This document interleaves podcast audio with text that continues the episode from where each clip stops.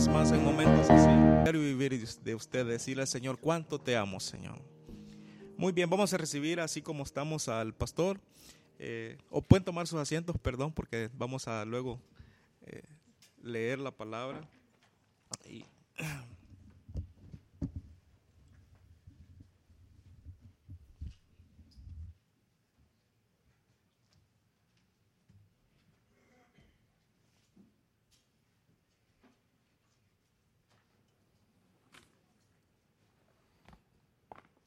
Muy buenos días, hermanos. Ah, la verdad es que la razón por qué los, las peticiones no se quitaron y no se agregaron ah, era por justo el, ah, el, boletín donde yo siempre escribo, porque siempre pongo, pues, no sé dónde se fue, se perdió. Y, y no sabía quién borrar y no sabía quién agregar. Y entonces están todavía los nombres de la semana pasada porque se me perdió. Busqué, busqué, la secretaria me ayudó a buscar y no se encontró, ¿eh? se perdió. Y dije, bueno, oramos otra semana por ellos, no pasa nada, ¿eh? no, no, creo que se vayan a molestar la gente si oramos un poquito más por ellos. Estamos en Santiago, Santiago capítulo 2, y estaremos leyendo dos versículos, el versículo 25 ah, y el versículo 26. Si nos podemos poner de pie para la lectura de la palabra de Dios. Dice la palabra de Dios. Asimismo también Raab, la ramera, no fue justificada por obras cuando recibió a los mensajeros y los envió por otro camino, porque como el cuerpo sin espíritu está muerto, así también la fe sin obras está muerta. Oremos. Padre Santo, gracias por tu palabra. Gracias por esta ilustración que tenemos de la fe de Rab. Padre, a lo mejor ya conocemos la historia muy bien y sería fácil uh, ignorar algunos detalles o ignorar el aplicarlo a nuestra vida. Pero te pido, Padre Santo, que tu Espíritu pueda iluminar nuestras mentes, que podemos ver con ojos frescos este texto, que ah, sabemos que tú usarás tu palabra por medio de tu Espíritu para conformarnos a la imagen de tu Hijo. Y sabemos que esto es lo que te glorifica a ti. Ayúdanos a ese fin, Padre Santo. En el nombre de Cristo lo pido. Amén. Podéis sentaros. James Armistead era un esclavo en 1781 aquí en las colonias de América. Pero también ah, era un espía para las colonias americanas. Escuchaba lo que decían los británicos, escuchaba la información, pues no se le daba mucha atención porque, vamos, era un negro y era un esclavo. Entonces ah, la gente hablaba muy confiadamente y él pasaba esa información. Y, en verdad él dio una de las, ah, dio la información que ah, ayudó para ganar la, la, batalla de Yorktown, que muchos argumentan ya para eso, cuando se ganó esa batalla, se ganó la independencia. Había otras cosillas eh, aquí y allá, pero ya con esa batalla, y él fue el que dio esa información. Ahora, ah, si estás del lado de Estados Unidos, pues te parece fenomenal lo que hizo James. Dices, pues qué grande este James, ¿no? A lo mejor por ahí tenemos un monumento de él, yo qué sé.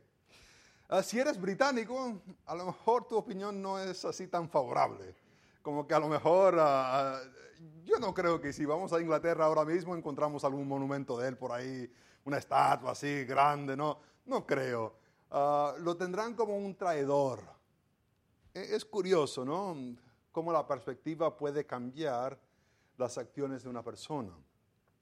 E, hemos estado mirando una pequeña serie, una serie de, dos ah, sermones, donde hemos visto esto de obras, de fe y obras. Porque al, concluir Mateo capítulo 25, en verdad vemos ahí que hay dos grupos de personas. Hay un juicio que ocurrirá y hay dos grupos. Hay unos que hicieron ciertas obras y le dice que van a entrar a una vida eterna. Mientras que hay otros que no hicieron obras y van a estar en condenación eterna. Curiosamente, ambos de ellos tenían conocimiento del juez. Ambos grupos conocían a Cristo, tenían información intelectual. Pero había algo diferente entre un grupo y el otro, es que ese conocimiento les llevó a hacer cosas, de actuar de cierta manera.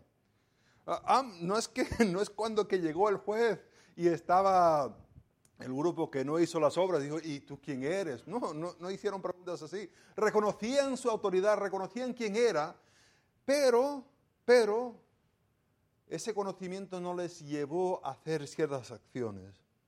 Y, lo que hemos visto que básicamente se podría resumir ese capítulo 25, esa última sección, ah, como ah, el amar a Dios con todo tu corazón y amar a tu prójimo. E, esa es la persona que en verdad vive cuando ah, está entregado a Dios y se entrega para las personas, a servir a las personas. Y, por eso eh, nos hemos salido para hacer esta pequeña serie viendo la epístola de Santiago, porque muchos han observado que la verdad que la epístola de Santiago ah, parece ser una, se podría decir, una exposición, una exposición a, a la, discúlpame un momento, una exposición a lo que es este mandamiento de doble amor. El amar a Dios con todo su corazón y amar al prójimo. Y muchos ven esto como una se podría decir, una exposición de eso. Y hemos visto la semana pasada varios textos que incluye esto de amar a Dios con todo su corazón y también de estar sirviendo al prójimo, de no estar juzgando al prójimo, de amar al prójimo. Y esto lo vimos la, semana pasada eh, y nos, nos enfocamos en cómo esta fe de Abraham se, miró por medio de ciertas obras que hizo. Ahora, en esto de que hemos visto, uh, vamos a estar mirando hoy que cristianos deben arriesgar sus vidas en servicio a Dios por medio de hacer obras que promueve su misión. Cristianos deben arriesgar sus vidas en servicio a Dios por medio de hacer obras que promueven su misión. Y, ese su es uh, referente a la misión de Dios, no es referencia a la misión de uno mismo. Ah, vivimos en un tiempo donde la verdad que las personas no quieren arriesgar sus vidas. Se le informa, pues tenemos que mantenernos seguros. A lo mejor si ponemos una ficha afuera para apuntarse para hacer un viaje misionero a Wuhan, a la China, a lo mejor no vamos a tener muchos que van a querer ir allá. No, no, no, no, no. De repente ah, recordamos que hay muchas personas inconversos aquí en Houston y decimos, no, no, hay que alcanzar primero aquí y nos hacemos muy religiosos. Pero al fin del cuento, ni aquí ni allá empezamos a alcanzar a personas. Lo que vamos a estar mirando hoy que cristianos deben arriesgar sus vidas en servicio a Dios por medio de hacer obras que promueven su misión. Y la primera cosa que vamos a ver es que es obras diferentes, mismo fe. Obras diferentes, pero misma fe. Eh, en Santiago capítulo, 20, ah, 2, versículo 25, dice, asimismo también Raab, la ramera, ah, no fue justificada por sus obras. Ese asimismo e, es ah, una palabra muy curiosa porque pone por igual lo que era anterior con lo que va a venir. Eh, lo que vino anterior es una referencia a Génesis capítulo 22, donde Ah, Dios decidió probar a Abraham, probarlo con sacrificar su hijo. Ahora sabemos que ese sacrificio se hizo por medio de Génesis capítulo 15. Antes, esto es muy profundo, ¿eh? pero antes de Génesis capítulo 22 es Génesis capítulo 15, ¿verdad que sí? Y antes que tuvo que ser probado por ese hecho, en Génesis 15, 6 dice que Abraham creyó a Dios. Es confió, puso su confianza en, ah, en, en, Dios específicamente. Y este hecho, cuando él creyó en Dios, fue contado o se consideró en alta estima, eh, estima a Abraham. Dios lo consideró. Y en sí, el versículo 6 de Génesis capítulo 15 actúa como un, Janus, ese dios místico griego que ah, tiene una cabeza pero dos caras, uno que ve hacia adelante, el otro que ve hacia atrás. Ah, en sí, el versículo 6 identifica todas las acciones que Abraham había hecho y también todas las acciones que haría Abraham. Todos son hechos por medio de fe, aún la prueba que vemos en Génesis capítulo 22. Ahora, el punto interesante aquí es que lo que va a presentar, de igual manera que Abraham creyó a Dios y le fue contado por justicia, asimismo ahora va a ser lo siguiente que va a dar. Es decir, que lo está poniendo por igual. Ambos son iguales. ¿Y qué, puede ser igual a Abraham?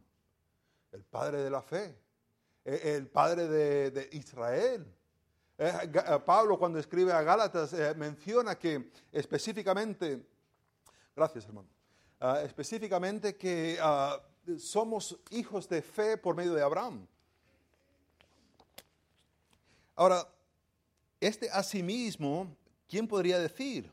Dice, versículo 25, asimismo también Raab, la ramera.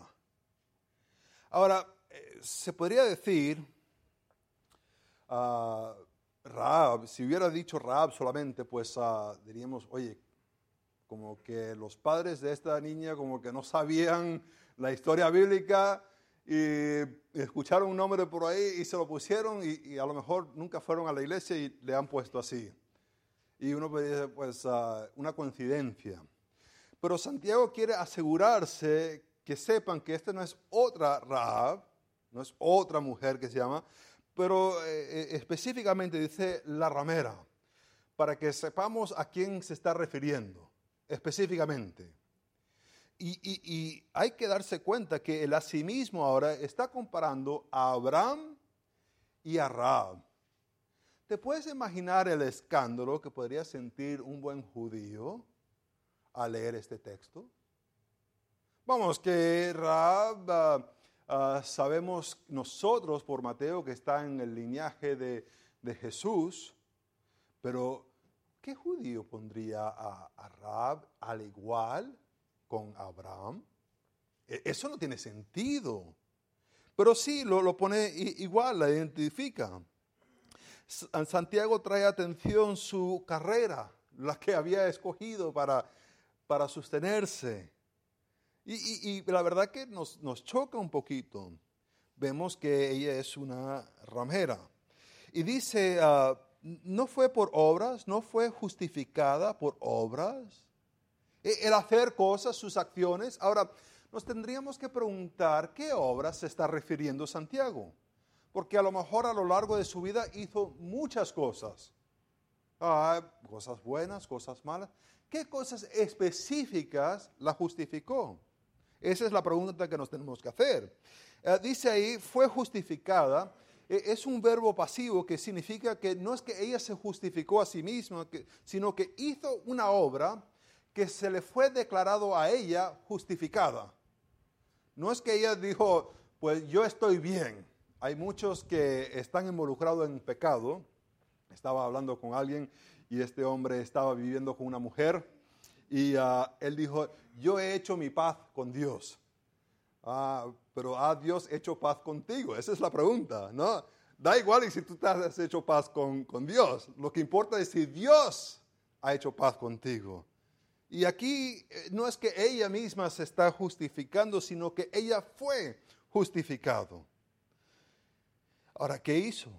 Pues el texto nos dice específicamente qué obras hizo. Cuando recibió a los mensajeros, cuando ella recibió, al recibirle a, ella, a ellos, está recibiendo la misión de Dios. Porque ellos están en una misión para ir y espiar la tierra. Al aceptarlos, atraerlos dentro de su casa, está ella aceptando la misión de Dios mismo. Y no solamente que aceptó la misión de Dios mismo, pero dice, ah, y los envió por otro camino. no es que solamente acepta la misión de Dios, pero cuando envió, mostró una lealtad a Dios en vez de su propio pueblo. ¿Te imaginas? Ahora tenemos personas de muchas nacionalidades aquí. Y a lo mejor así poniendo a hablar con uno, pues todos dirán, pues mi nación es la mejor nación. Y, donde yo nací es el mejor de todo el mundo, diríamos. Cada uno diría así. Y, ahí están los mejores cocineros y los mejores artesanos y los mejores ta, ta, ta, y, así. El ser desleal a su propio pueblo es como que un poco chocante. Y todos lo dirían. Y, se, debería asumir que cada uno estaría así. Pero ve lo que ella hace. Al enviarlos por otro camino, muestra una lealtad para la misión de Dios y una deslealtad o una traición a su propio pueblo. Ahora, para entender este texto, para entenderlo mejor, creo que ah, debería ser bueno ir a Josué capítulo 2. Vamos a Josué capítulo 2 porque ahí está la narración de los acontecimientos. Vemos en capítulo 2, versículo 1, que Josué decide enviar dos espías a reconocer, a mirar la tierra. Y específicamente quiere información acerca de Jericó. Ellos están listos para cruzar, para entrar a la tierra prometida. Dios le había prometido esta tierra. En un momento determinado, Moisés había enviado espías y esos espías habían visto la tierra, habían visto que las cosas eran muy buenas, pero dijeron, hay gigantes en la tierra. Y en un momento de falta de fe, no tomaron ese paso adelante. Josué no iba a hacer ese error otra vez, no. Josué va a seguir adelante. Están de este lado del Jordán, él envía unos espías y dice, quiero que mires específicamente a Jericó, va a ser la primera ciudad que van a conquistar. Y, ellos van y llegan allá, y justo en todas las casas, en todos los sitios que podrían llegar, es en la casa de Raab, la ramera. Ahora, muchos eh, intérpretes han tratado de entender esto, cómo es que dos hombres judíos que están en la misión de Dios entran a un establecimiento así. Y algunos dicen, bueno, a lo mejor ramera no es ramera, a lo mejor ramera es ah, ah, la que tiene un hotel. Y hay algunos que dicen, pues a lo mejor tenía un hotel ahí en todo el muro. Y es posible. Pero la palabra es ramera. Y una ramera es una ramera. No, no se puede hacer más. Y ahí están ellos. Ahí están. En el muro de la ciudad. Y entran y están en esa casa. Ahora el rey se entera, se da cuenta que están ahí. ¿Cómo se entera? No sabemos. Pero él envía algunos soldados a la casa de ella.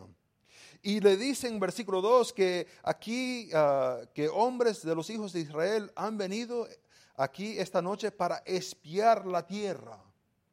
Ahora, puede ser, porque no se sabe de momento si Raab sabe quién son estas personas o no, no se sabe. Podría ser que ellos entraron y, le echaron un cuento a ella, yo qué sé.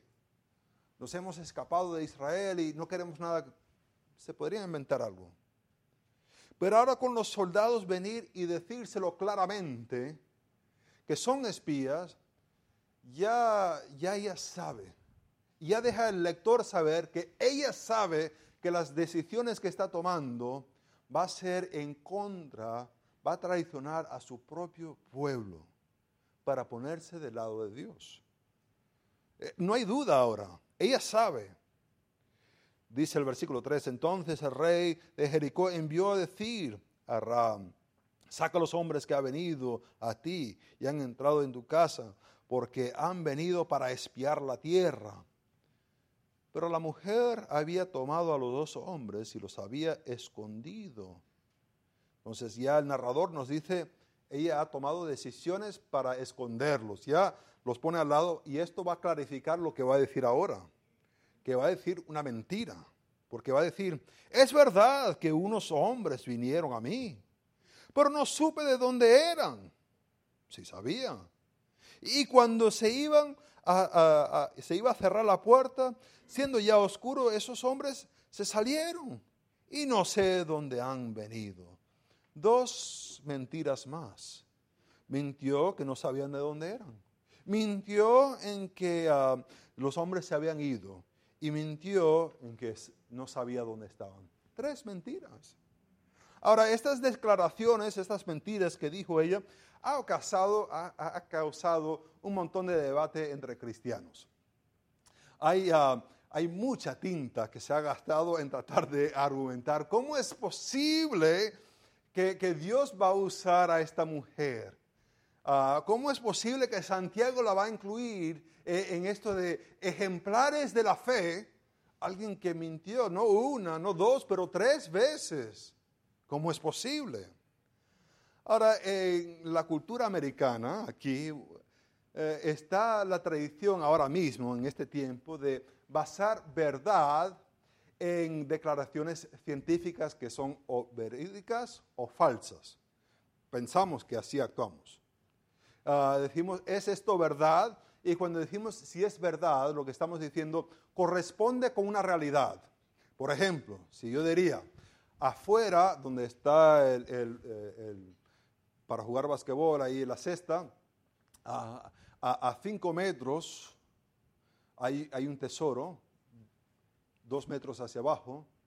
Sería verdad si saldríamos, vamos esos metros y cavamos esos metros y encontramos un tesoro. Corresponde a la realidad que hay un tesoro ahí. Y muchos dicen que esa es la única manera de declarar algo verídico, si corresponde con la realidad. Pero ese no es el sistema que tiene Raab.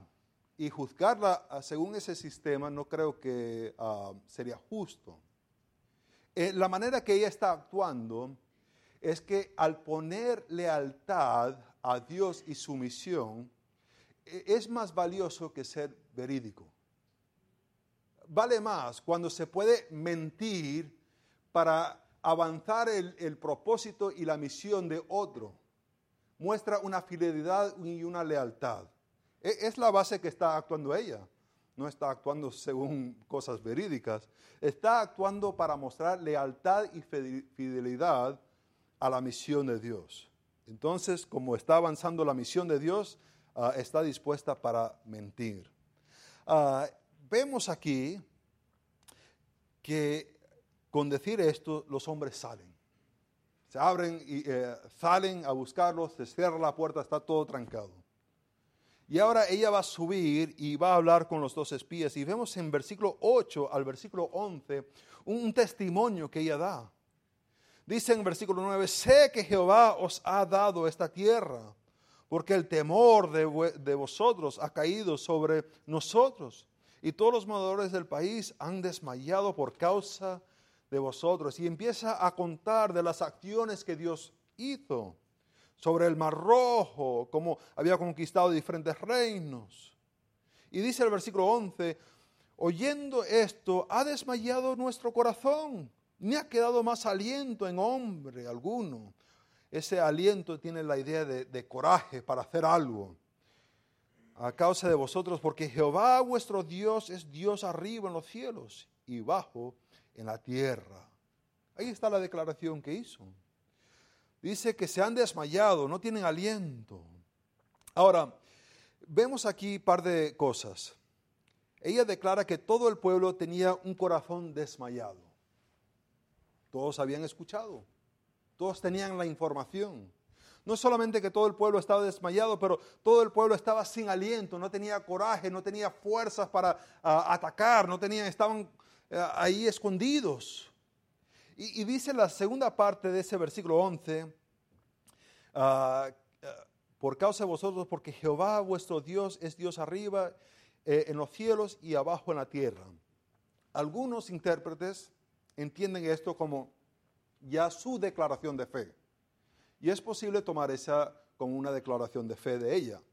Pero también se puede tomar, porque el texto lo deja así, como que el pueblo de Jericó también reconoce que Dios es Dios de los cielos y Dios de la tierra. Entonces, si lo tomamos así, todo el pueblo tiene mucho, mucho miedo. No tienen coraje y conocen verdades acerca de Dios. Y me hace pensar en Santiago capítulo 2, versículo 19. Santiago capítulo 2, versículo 19 dice, Tú crees que Dios es uno, haces bien. También los demonios creen y tiemblan. ¿Ves? E, el mero hecho de tener un conocimiento ortodoxo no dice que la persona es salva. Y es muy probable que está Jericó y conocen las historias, y conocen la información, y conocen que Dios es Dios de los cielos y Dios de la tierra. Pero hay una diferencia entre el pueblo y Raab. Porque Raab tenía ese mismo conocimiento, pero actuó en fe. Un cambio total. ¿Qué hizo ella? Ella puso su lealtad en Dios y no en su propio pueblo. ¡Wow! ¡Qué fuerte! Ahora, pensando en esto, mirando a esto, vemos que Santiago está usando dos opuestos para hablar de la totalidad de todo. Pone a Abraham por un lado, pone a Raab por otro lado.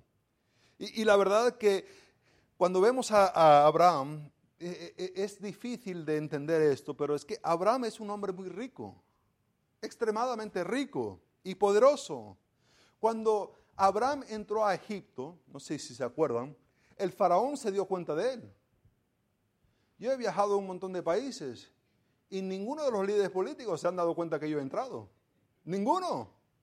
Yo entré una vez en México y estaba un policía, creo que era un policía, estaba con el asiento así atrás, con los ojos cerrados, ni abrió los ojos para mirarme y yo pasé. Entré a Gibraltar y entré otra vez a España y tampoco ni cuenta se dieron. Estaban como que viendo el móvil. Pero cuando Moisés entra en Egipto, el faraón se da cuenta. En Génesis capítulo 14 está una situación donde había cinco reinos, cuéntalo, cinco. Y, y tomaron a Sodoma y Gomorra y se llevaron a Lot. ¿Qué hizo Abraham? Abraham agarró algunos de sus hombres, algunos, no todos, algunos de sus hombres, y los fue a buscar y conquistó cinco reinos, él solo, con sus hombres. Y se trajo a Lot y a los demás. Es un hombre poderoso, un hombre rico. Es un hombre religioso. Es un hombre escogido por Dios para que las promesas yesen por él. Por el otro lado tenemos a Raab. Y la historia se complica un poco con Raab porque Vemos en Éxodo capítulo 22, versículo 20. Dice, el que ofreciere sacrificio a dioses, excepto solamente a Jehová, será muerto. Será muerto. E, esa palabra de será muerto es que está disegnado para ser, ah, para matarlo. E, está puesto para que eh, eh, lo maten. No, no puede tener vida. Y, lo que lo complica un poco más, porque es que Raab está en una cultura que no adora a Dios, lo que lo complica un poco más es Deuteronomio capítulo 7, versículos 1 y 2. E, el contexto es que se está repitiendo la ley y Moisés le está diciendo lo que Dios quiere que haga con el pueblo que está ahí en la tierra prometida. Dice, cuando Jehová tu Dios te haya introducido en la tierra, el cual entrarás para tomarla, y haya echado delante de ti a muchas naciones, al Eteo, al Jerceo, al Amorreo, al Cananeo, al Fereceo, al Jebeo, al Jebuseo, siete naciones mayores y más poderosas que tú, y Jehová tu Dios haya entrado delante de ti, las hayas derrotado, las destruirás del todo, y no harás con ellas alianza, ni tendrás de ellas misericordia. Está ella condenada de parte de Dios para morir. No hay misericordia. No hay nada. Si crees en una doble predestinación, aquí está el texto que tendrías que usar porque ella está determinada para morir, condenada. Pero de alguna manera, ella llega a alcanzar misericordia y gracia de parte de Dios. ¿Cómo es posible? Si ya Dios había dicho, mátalos todos. Por fe. Por fe ella decidió ponerse del lado de Dios en vez de su pueblo y la salvó. Vemos aquí que en la economía de Dios es muy diferente que nuestro. Nosotros no compararíamos a Abraham con Rahab. A lo mejor diríamos, eh, por un lado está Abraham y por el otro lado es, bueno, estoy yo, hombre de fe. Y a lo mejor cuando haríamos esa declaración la pondríamos en Facebook Live, ¿no? Para que los demás también podrían mirar y dar un like. Porque así de arrogantes somos. Nos pasamos tomando fotos todo el tiempo. Pero Santiago incluye a las dos categorías para decir que todas las personas que actúan en fe pueden obtener gracia y misericordia. Pero son las personas que actúan en fe con obras. No solamente decir cosas, porque es que los demonios tienen conocimiento, pero es que conocimiento nos salva. Ahora, mirando esto, en, ah, en Mateo capítulo 10, versículo 35 al 39, dice, porque he venido para poner en decisión al hombre contra su padre, y al hijo contra su madre, y la nuera contra su suegra y los enemigos del hombre serán los de su casa. El que ama a padre o madre más que a mí no es digno de mí. El que ama hijo o hija más que a mí no es digno de mí. Y el que no toma su cruz y sigue en pos de mí no es digno de mí. El que haya su vida la perderá, y el que pierda su vida por mi causa la hallará. De alguna manera, Raab ya sabía esta información y puso su lealtad en Dios en vez de en su pueblo. Impresionante. Ahora, la segunda cosa que vemos, vimos que diferentes obras, pero la misma fe. La segunda cosa que vemos es fe con obras es viva. Regresamos a Santiago. Solamente son dos versículos que estamos mirando hoy. Entonces ya aquí estamos en el último. Porque como el cuerpo sin espíritu está muerto, así también la fe sin obras está muerto. De la misma manera, pone un ejemplo entre el cuerpo y la fe. Un cuerpo sin espíritu, eh, esa palabra espíritu también puede significar respiración, eh, el respirar, y un cuerpo que no tiene oxígeno muere, pero también un, un cuerpo que no tiene un espíritu, el espíritu se le va, está muerto.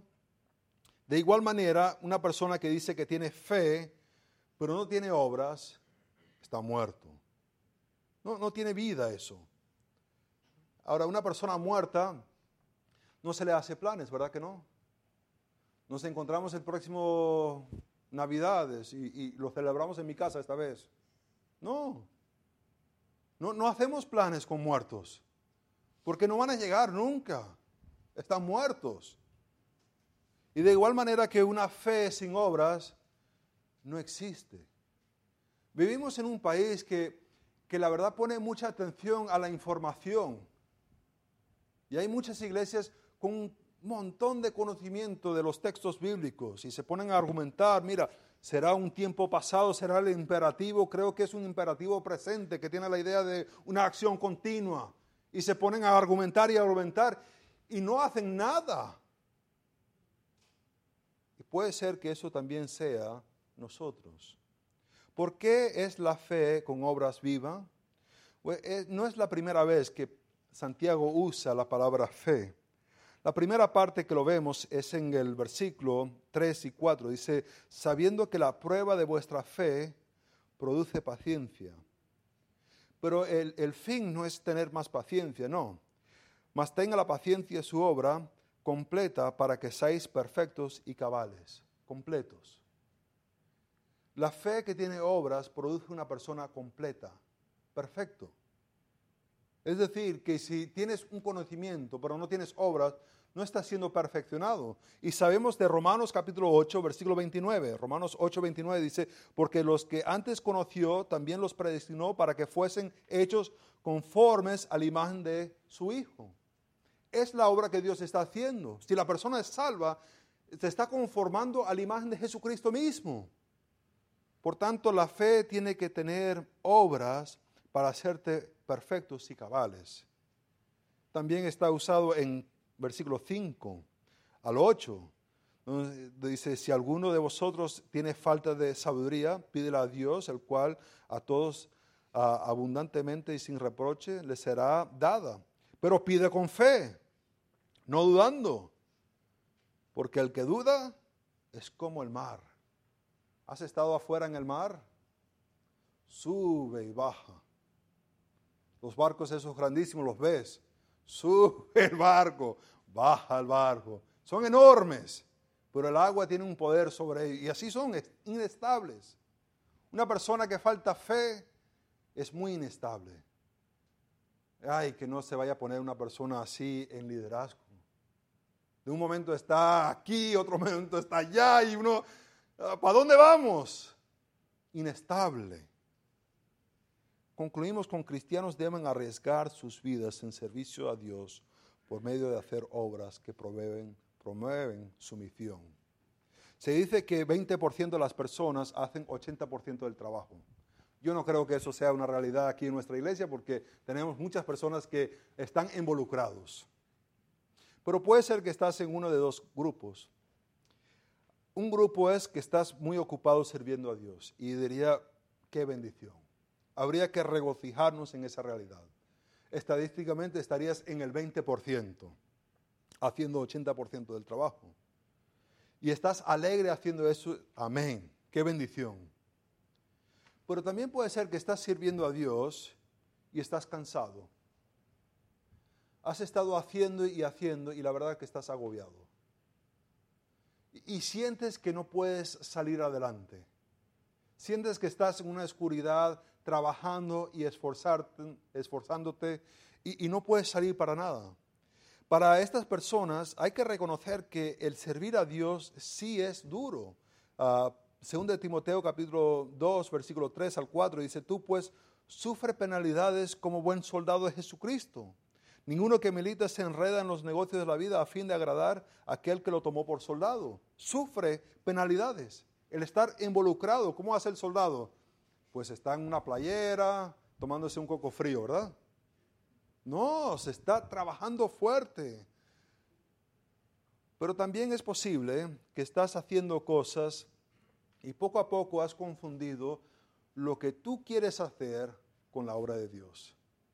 Y cuando se confunde lo que uno quiere hacer con la obra de Dios, hay que reconocer lo que dice Mateo capítulo 11, versículo 28 al 30.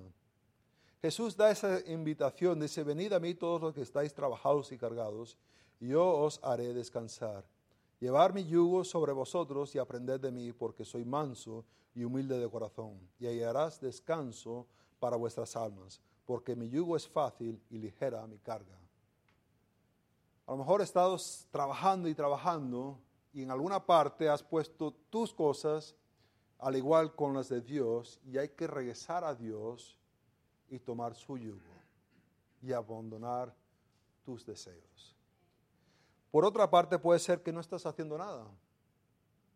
Nunca aparece tu nombre en la merienda, no recoges ningún boletín, no puedes saludar a nadie, buscas en todos los ministerios de la iglesia y dices, yo no hago nada aquí.